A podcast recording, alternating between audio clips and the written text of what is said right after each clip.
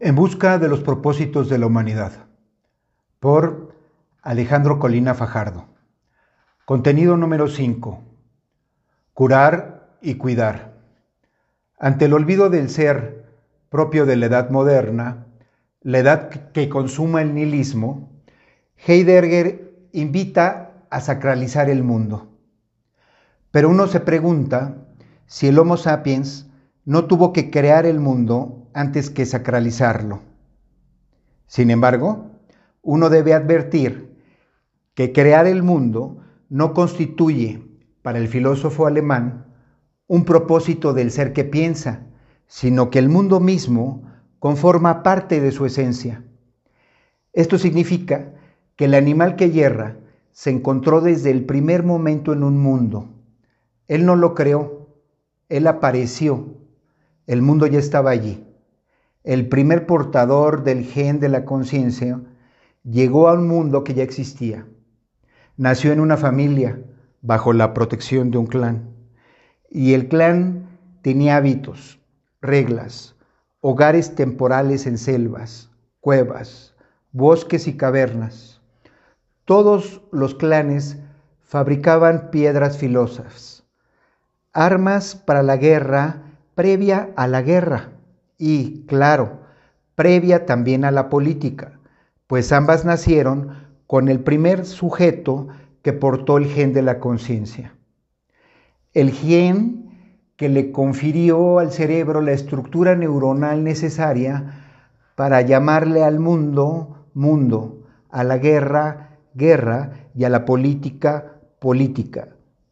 Antes de ese gen, las batallas entre los homos, neandertales, sapiens, dragón o de Denisova, eran enfrentamientos normales por la vida en el marco de la naturaleza, así como sus momentos de convivencia y la forma como conformaban sus clanes con su vestimenta, sus hábitos, sus piedras trabajadas, sus hogares efímeros, casi evanescentes.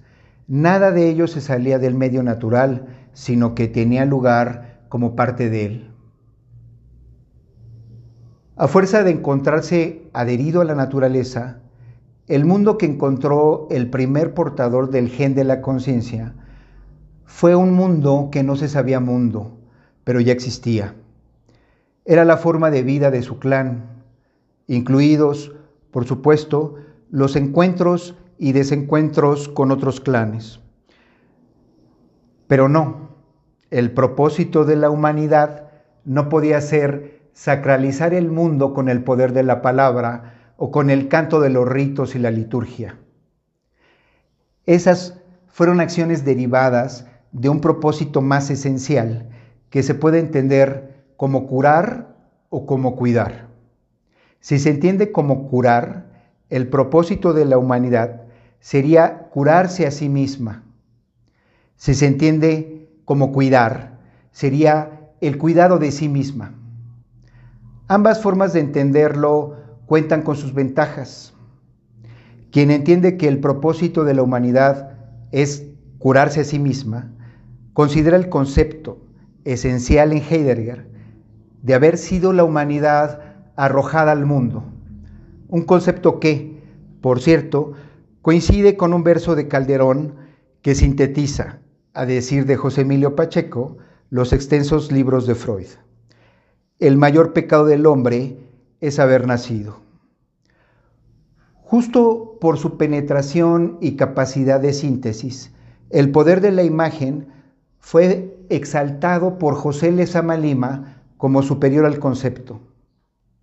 Pero es que el idioma español llegó tarde al banquete del pensamiento. Por algo, José Ortega y Gasset, a la fecha quizá el mayor pensador en nuestra lengua, sentenció que no se podía pensar en español.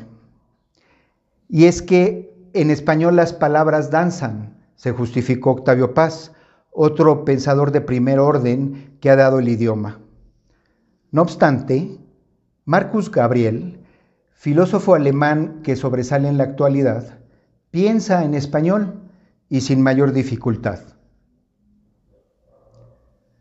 Pero no todo, en Heidegger, es lamentarse de haber nacido o, en sus propias palabras, de haber sido arrojados al mundo. También existe en el autor que hizo famoso el Dasein o ahí la posibilidad de encontrarse a gusto en la vida. Claro, que quien se encuentra con su propia conciencia se encuentra a gusto en la vida. De esta suerte, quien entiende que el propósito de la humanidad consiste en cuidarse a sí misma en vez de curarse a sí misma, tiene la ventaja de no considerar a la humanidad enferma, sino sana, aunque vulnerable.